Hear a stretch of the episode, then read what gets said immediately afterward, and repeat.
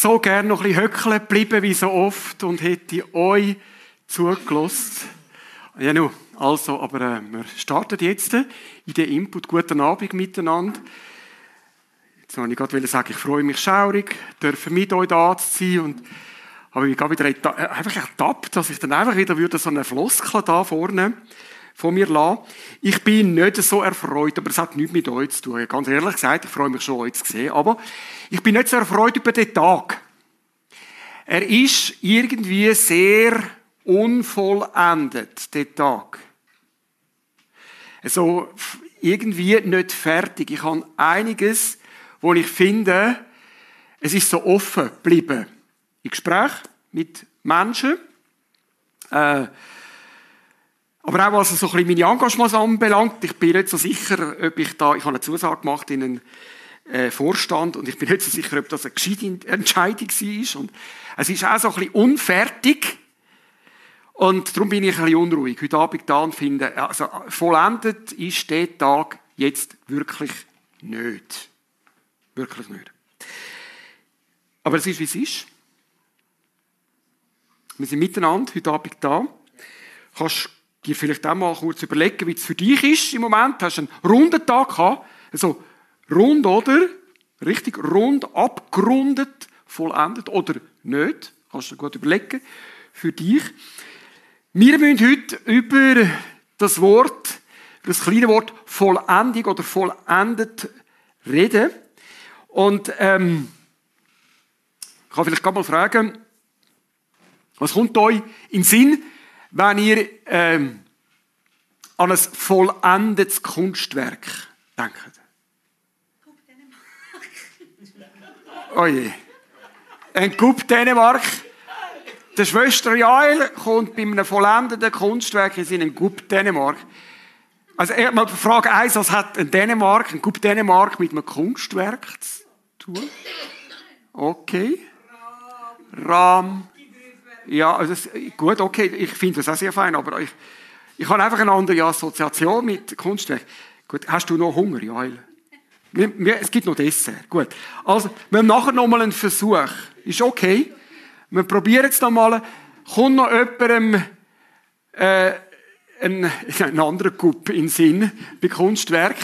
Äh, nein, kommt noch jemandem bei einem vollendeten Kunstwerk etwas in den Sinn? Gut gelungen, ja, das ist gut gelungen, richtig. Ja, ein vollendetes Kunstwerk ist gut gelungen. Ein konkretes Beispiel vielleicht noch. Zum Bild zum Beispiel, jawohl, ist vollendet, he? schön, eben vollendeter Abschluss vom Bild. Also gut, vielleicht, äh, also ich muss euch sagen, wenn ich an ein vollendetes Kunstwerk denke, dann kommt mir immer der David von Michelangelo in den Sinn. Habt ihr auch schon gesehen? Okay. Der steht in Florenz. Keine Ahnung, ich glaube, es ist in Florenz. Wer ist in Florenz? Weißt du, Reto? Ja, ja, sag mir mal, er ist in Florenz. Also ich habe ihn auch schon gesehen. Und mir sagt, das ist die Vollendung von einem Mannenkörper. Und ähm, es ist wirklich eindrücklich, wenn man vor dem steht äh, und sich überlegt, dass das ein, ein Mensch erschaffen hat. Die Proportionen, die Haltung. Unglaublich eindrücklich. Ich habe dann auch geschaut, was für Synonyme gibt es. Also Wörter, die ähnlich sind wie vollenden. Da kommt raus, nämlich optimieren aufs Optimum. Das Bestmögliche rausholen, optimieren. Passt, he? Vervollkommnen, Vollkommenheit. He? Das ist auch allen klar. Vollkommenheit ist einfach das Nonplusultra. Perfektionieren. Perfekt. He? Können wir auch einordnen. Oder den letzten Schliff geben.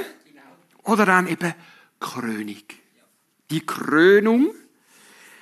Ähm, beim Josef Haydn heißt es in seinem Werk, das ist ein Musiker übrigens, ich habe gelernt, dass ich nicht einfach voraussetzen kann, dass die Welt so Namen kennt wie Johann Sebastian Bach habe ich heute Morgen im Input gebraucht, die haben mich alle angeschaut, wie wenn das irgendwie so, wenn ich würde einen Aus, äh, Aus, äh, eine Art Namen aus dem, aus dem Universum holen, oder?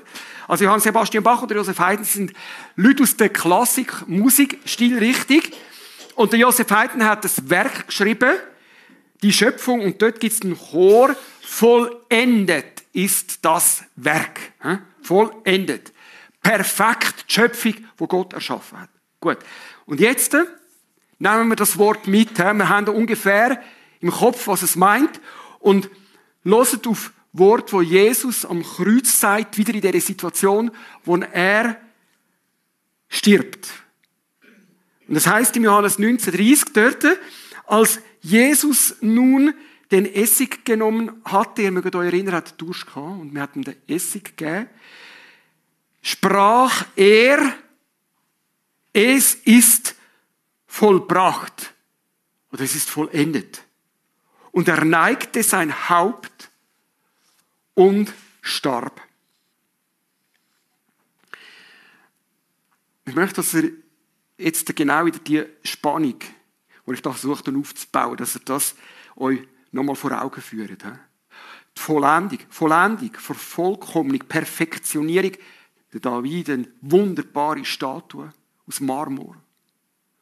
Das spüren wir, das sehen wir, wenn es um ein vollendetes Werk geht. Und Jesus nebenzu, der sagt, in dieser Situation, wo er am Kreuz hängt, wo der zerschundene, quälte, blütende Körper redet und sagt, es ist vollbracht, es ist vollendet.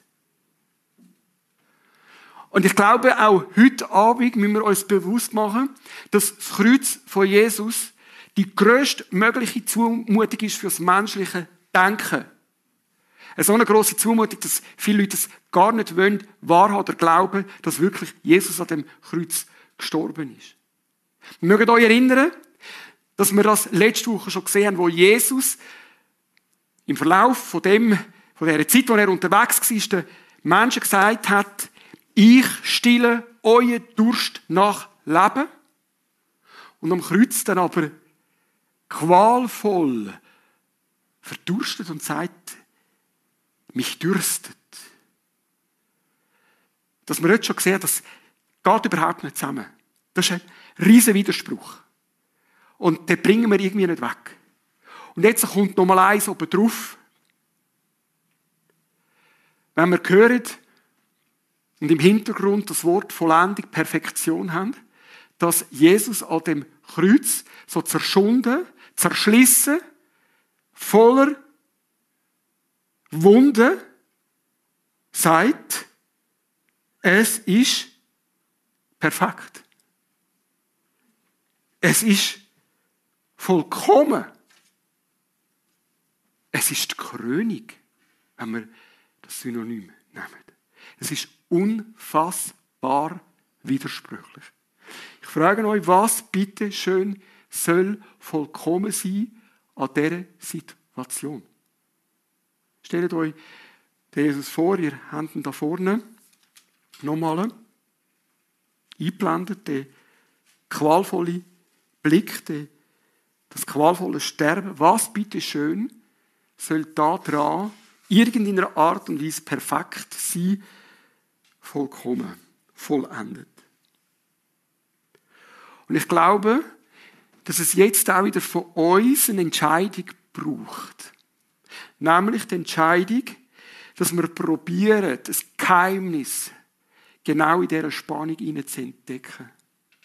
Nämlich das tiefe Geheimnis, das sich immer wieder im Alten und auch im Neuen Testament uns offenbart zeigt, dass ausgerechnet im Zerbrechen von Jesus die zerbrochene Schöpfung geheilt wird.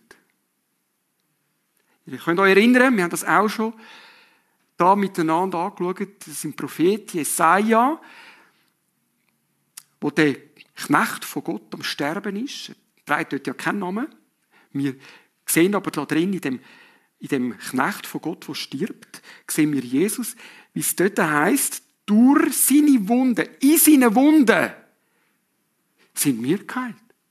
Spürt, ist genau der gleiche Widerspruch wieder. Ein zerschundener Jesus und sagt, es ist vollkommen, es ist vollendet. Der Jesus, der sagt, ich nehme euch den Durst, aber verdurstet. Das ist die Spannung. Und anstelle, dass wir einfach über die Spannung hinweggehen oder sie versuchen, wegzuerklären, sagen wir genau in dieser Spannung drin, ist das Geheimnis vom Geheiltwerden. Von uns, von dem, was bei uns verbrochen ist, aber auch, was in der Schöpfung nicht stimmt oder am Verbrechen ist. Ich möchte noch zwei, drei Beispiele geben, wo das klar macht. Ich glaube, dass wir alle immer wieder in unserem Leben auch spüren, wahrnehmen, dass unser Leben irgendwie verbogen ist. Beziehungen, die nicht richtig funktionieren, das ist wie etwas, das verbogen ist.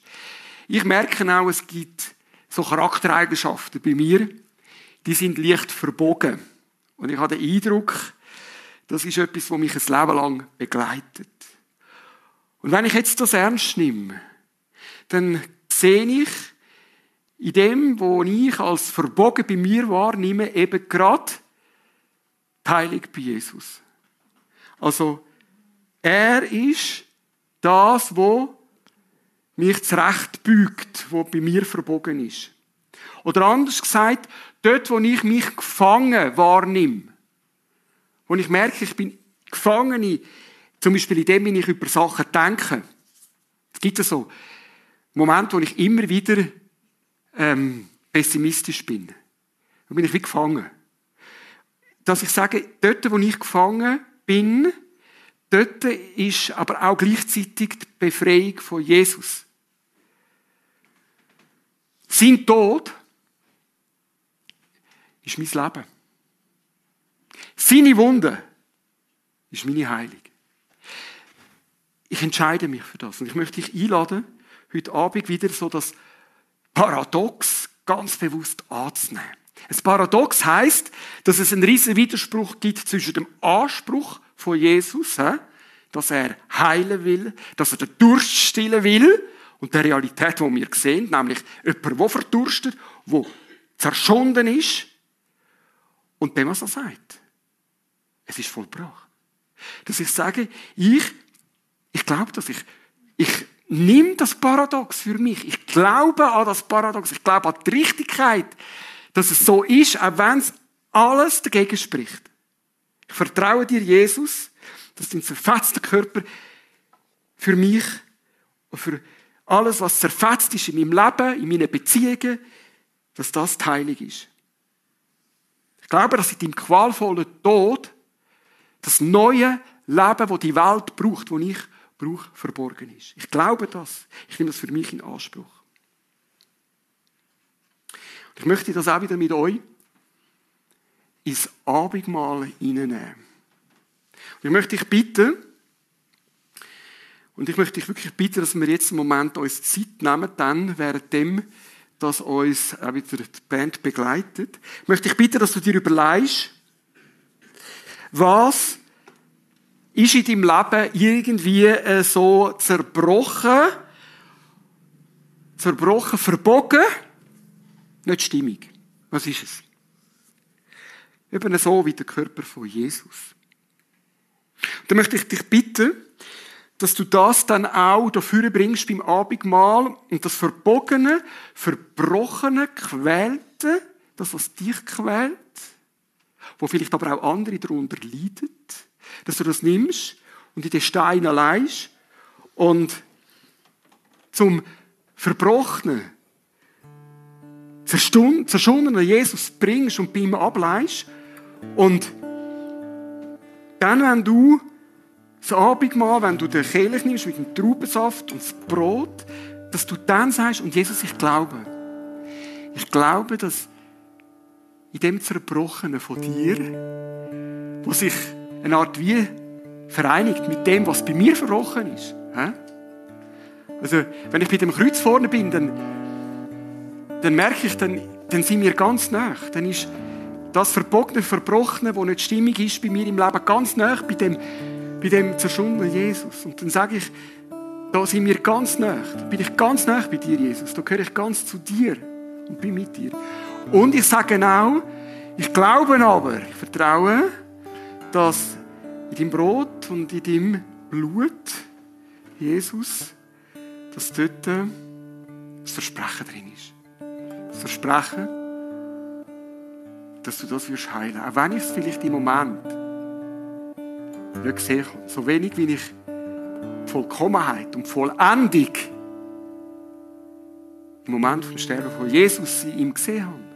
Ich habe es nicht gesehen, es hat es niemand gesehen. Niemand. Aber ich glaube daran. Und ich merke, das tut mir heute Abend wirklich selber gut. Es ist noch schön, wenn man kann sagen, die eigenen Worte tun einem gut. Ich hoffe, sie tun euch auch gut. Es tut mir gut zu hören, dass ich nicht allein bleiben muss mit dem, was in meinem Leben nicht stimmig ist. Dass ich kann sagen, ich glaube Jesus. Ich glaube, dass ich es bei dir sehen darf das, was in mir nicht stimmig ist und verbrochen ist. Ich darf es sehen bei dir.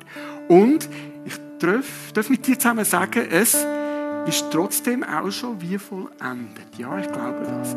Es ist ein Versprechen, das ich in Anspruch nehme, auch wenn ich es jetzt noch nicht sehe.